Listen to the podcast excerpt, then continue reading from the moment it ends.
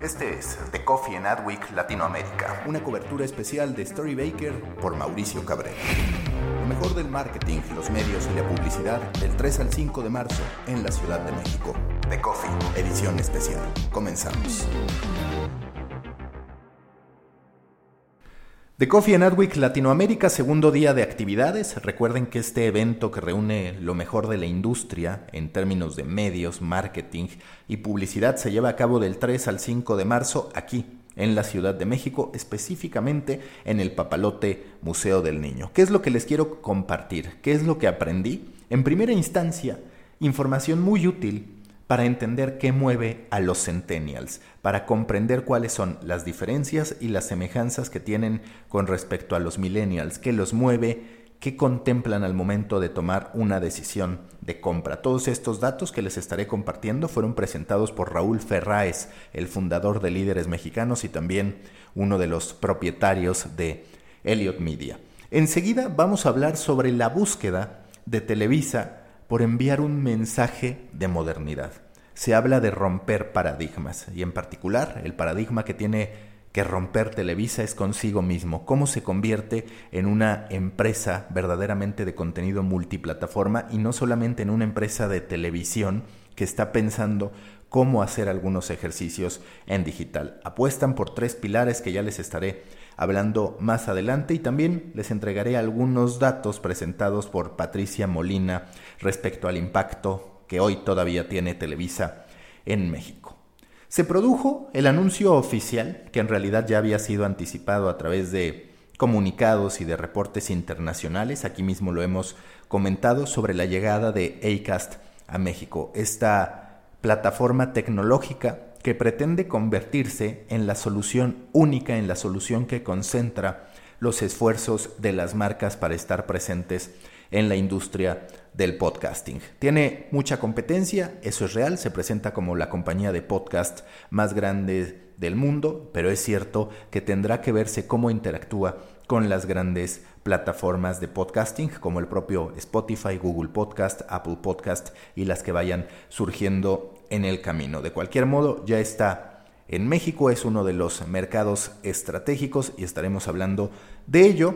Y finalmente, que esto se produjo desde el martes 3 de marzo, pero no alcancé a incluirlo en el podcast de ayer, me parece un esfuerzo loable, un esfuerzo bastante plausible porque se trata de reconocer a lo mejor del branded content en los Discovery Awards 2020. Les compartiré quiénes fueron los ganadores y un poco de detalle respecto a por qué es que se llevaron esa distinción. Comenzamos con el segundo día de actividades de Adweek Latinoamérica aquí en The Coffee. ¿Cómo piensan los Centennials? Así se tituló la presentación encabezada por Raúl Ferráez, CEO de la revista Líderes Mexicanos. Estuvo la plática dividida en dos partes. La primera, presentación de información respecto a cómo son los Centennials, data dura para entender hacia dónde van y qué es lo que los mueve. Y en segunda instancia, hubo dos marcas presentando casos de éxito en su approach hacia la generación Centennial.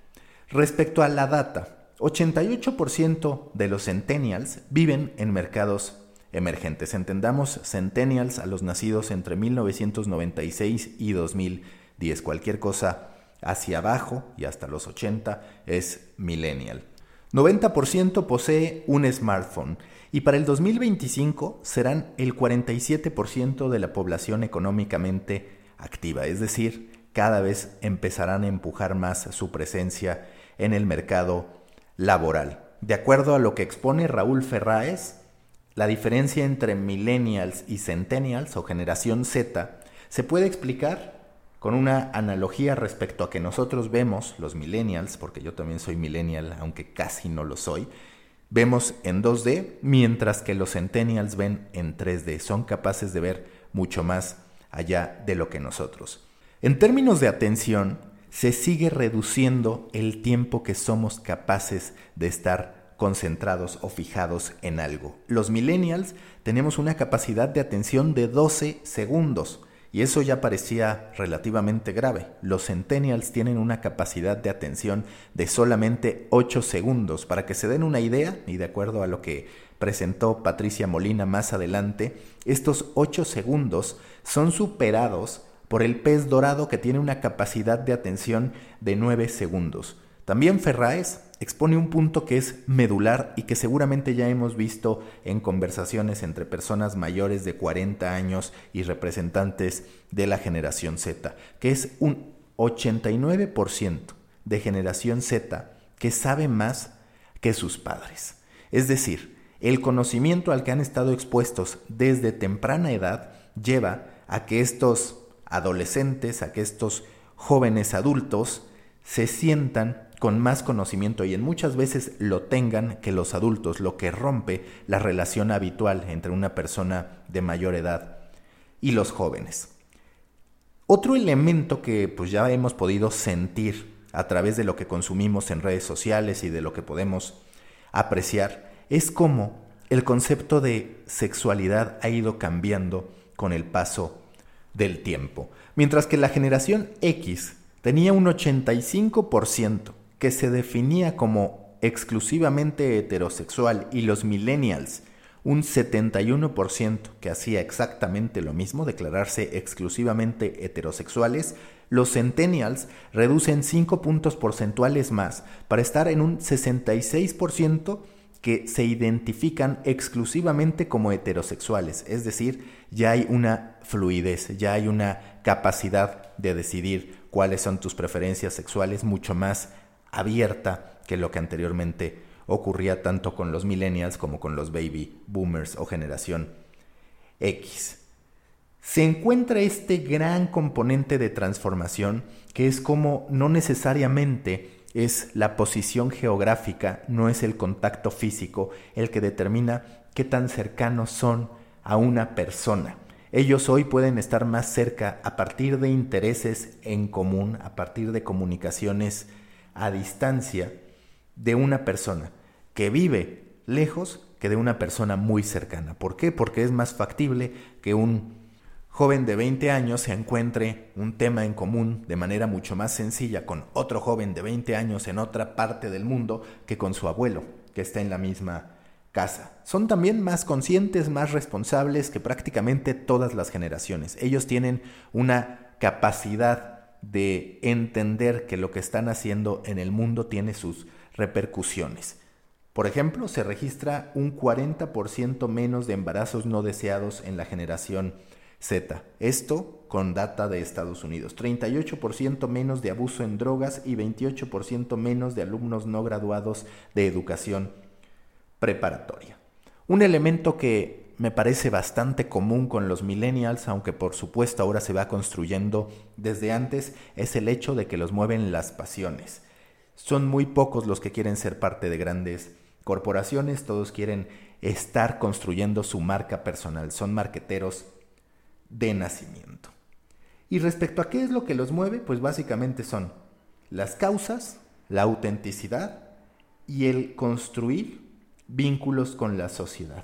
Coincide toda esta data con el boom del marketing de propósito, que aplica no solo para conquistar a los centennials, sino también a otras generaciones, pero que encuentra todavía un mayor soporte en esta generación, la centennial, la generación Z, a la que la mueven las causas, que quiere propiciar un cambio en el mundo o cuando menos garantizar o luchar por garantizar la supervivencia del mismo en medio de tantos desafíos, tanto sociales como climatológicos, políticos, económicos y de cualquier otra índole. Al final, como segunda parte de esta presentación, hablaron rápidamente los representantes de Mercado Libre y de Miniso respecto a sus casos de éxito. A mí me parece que el más, más, más destacado es el de Mercado Libre, que con el lanzamiento de su colección de moda sin género logró grandes resultados. Y por logró grandes resultados me refiero a que registraron más de 2 millones de sesiones un mes después del lanzamiento de este fenómeno, de esta apuesta llamada moda sin género, un éxito que se apuntó Mercado Libre. Televisa quiere limpiarse la cara en medio de tantos cuestionamientos y de la crisis de la televisión abierta, incluyendo también sistemas de televisión de paga que hoy son desafiados por OTTs, Televisa apuesta por buscar comunicar mensajes de modernidad, por hablar de vanguardia y por convertirse en una plataforma tecnológica que entrega contenidos bajo una estricta inteligencia de data. En voz de Patricia Molina, que es la VP de Marketing de Televisa, son tres los pilares que están buscando apuntalar para poder mantenerse en una posición privilegiada en el mercado. Son contenido, tecnología y data. Y a lo largo de su presentación, que justamente llevaba por nombre Rompiendo Paradigmas en medios, presentó el ecosistema de Televisa donde no solamente habla de la televisión abierta, sino también de su talento, de la capacidad que tiene a través de Editorial Televisa con una serie de publicaciones como Caras, Fortune, muy interesante, Furia Musical, Mary Claire, Vanidades, en fin, todo el portafolio que ya conocemos. Contemplan también su unidad de fútbol con el América y el Estadio Azteca, el impacto que tiene con distintas señales regionales, Fundación Televisa, digital, servicios de televisión de paga, servicios de video y datos, en fin, todo el ecosistema que presenta. E incluso dio un espacio a hablar de cómo está buscando generar propiedades para audiencias jóvenes. Esas propiedades para audiencias jóvenes son Oink Oink, que es su vertical sobre finanzas personales, está Código Spaghetti, que va sobre tecnología, sobre cultura geek. Se encuentra Plumas Atómicas, que es el más conocido, tiene 11 millones de usuarios únicos al mes. Está también erizos.mx, que registra 5 millones de usuarios. Y un guiño a la gente creativa, a la industria de la publicidad, del marketing, con frente creativo. Tiene Televisa 40 millones de televidentes al día y también cuenta con 73 millones de seguidores en redes sociales. Para apuntalar esta apuesta y para garantizar esta integración multiplataforma u omnicanal, si se le quiere ver así, presumió Molina tres herramientas. La primera, Televisa Total Reach, que justamente lo que hace es concentrar las audiencias tanto en televisión como en digital para dar una cifra única. Habla de cómo pasaron de televisión, de video en televisión, a simplemente una medición de video en cualquier plataforma y contexto en que sea consumido. También presentó TIS, que es Televisa Impact Score, el retorno a los anunciantes, la atribución. Y finalmente Televisa Contribution Model, en que contribuye esta, valga la redundancia, esta herramienta a construir la mejor estrategia de contenidos para cada uno de los anunciantes. Apela mucho al hecho de cómo plataformas de vanguardia se han apoyado en Televisa para poder generar un impacto con determinadas estrategias. Por ejemplo, habló de las alianzas que en su momento tuvo con Amazon Prime y con Netflix para lanzar algunas series. En el caso de Amazon Prime, con Extraño Enemigo, y recordó también que en 2011, en su momento de llegada a México, así como Airbnb decidió que su llegada a Brasil tenía que ser con un lugar para sus huéspedes en el Maracaná, apostó en México por la vecindad del Chavo, donde sí, todo era como la vecindad del Chavo, pero eso sí, las habitaciones eran de lujo. Con este tipo de apuesta, con este tipo de presentación, Televisa pretende mantenerse en el mercado. Por supuesto, habló de las muchas horas de producción de contenido que tienen, falta ver si esto se logra materializar en que la percepción de las marcas se transforme de manera positiva y no solamente vean a Televisa como el conducto habitual para poner anuncios en televisión abierta. En una inteligente estrategia de posicionamiento por parte de Discovery se llevó a cabo la tercera edición de los Discovery Awards que premian a lo mejor en materia de soluciones de branded Content. ¿Quiénes fueron los ganadores? El premio Discovery a la inspiración se lo llevó José Iñesta, quien es el CEO de Pixelatl, este festival de animación que se lleva a cabo cada año en Cuernavaca, Morelos. El premio Discovery a la creatividad e ingenio mexicano se lo llevó Nicolás Celis, este productor, fundador de Pimienta Films. Recordemos que él produjo junto con Alfonso Cuarón y Gabriela Rodríguez Roma en 2018 como muchas otras películas. La más reciente, La Fiera y la Fiesta, que también data de hace unos cuantos meses. Mejor branded content de Real Life Entertainment se lo llevó Discovery Travel por Travel Alberta. En lo que respecta a mejor branded content digital, premiaron a El Futuro Ahora por Rotoplas y es interesante la estrategia que siguieron porque es una serie sobre el agua que fue transmitida a través del fanpage en Facebook de Discovery. Vale la pena que lo vean. En un premio mainstream, en un premio que podríamos esperar, sin duda estuvo el premio Discovery Achievers para Ashley Frangi y Letty Sagun, que ya sabemos que se han convertido en grandes referentes y que hoy mismo podrían ser premiadas como podcast del año o en alguna otra de las categorías de los Spotify Awards. Pero el chiste es que en la noche de los Discovery Awards se terminaron llevando el premio Discovery Achievers. Respecto a la mejor estrategia en branded content estuvo Los Interioristas por Comex, una especie de reality en el que Comex fue buscando a los mejores diseñadores de interiores. El mejor branded content del año se lo llevó Exploradoras por Samsung, mientras que el premio Discovery The Best of the Year se lo terminó llevando la Olimpiada Mexicana de Matemáticas. El premio Discovery Planet Lover Do Green se lo llevó Caloncho, mientras que el mejor branded content con propósito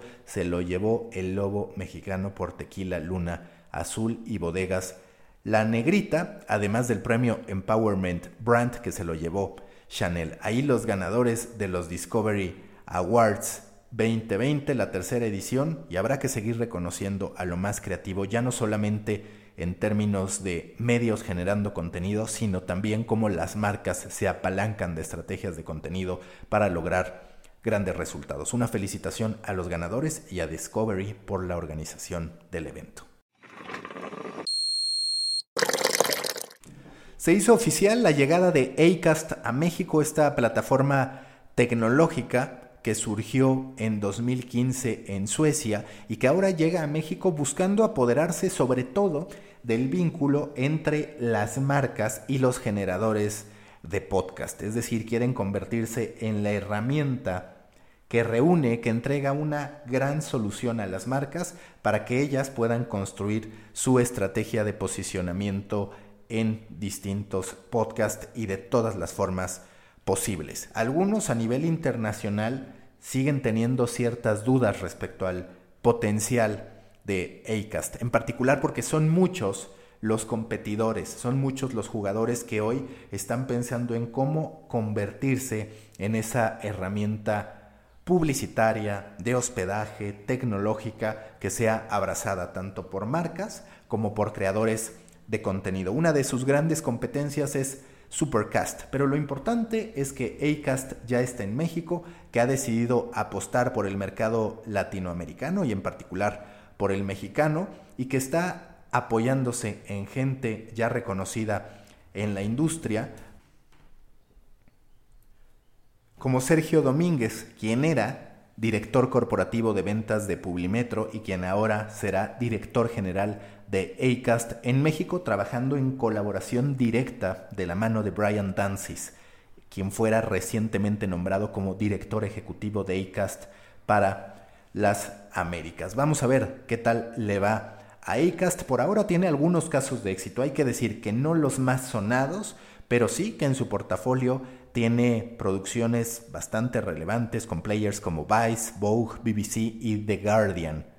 Además de recientemente haber sumado, haber agregado podcast mexicanos, entre los que se encuentran Historias Perdidas, Dos Nombres Comunes, Ellas Ahora y Señales Podcast a su red de contenidos. Ya veremos qué tal le termina yendo a Acast en México. Mientras tanto, son bienvenidos. Hasta aquí la cobertura especial del segundo día de Adweek Latinoamérica. Nos escuchamos mañana con el tercer y último día, con el cierre de actividades.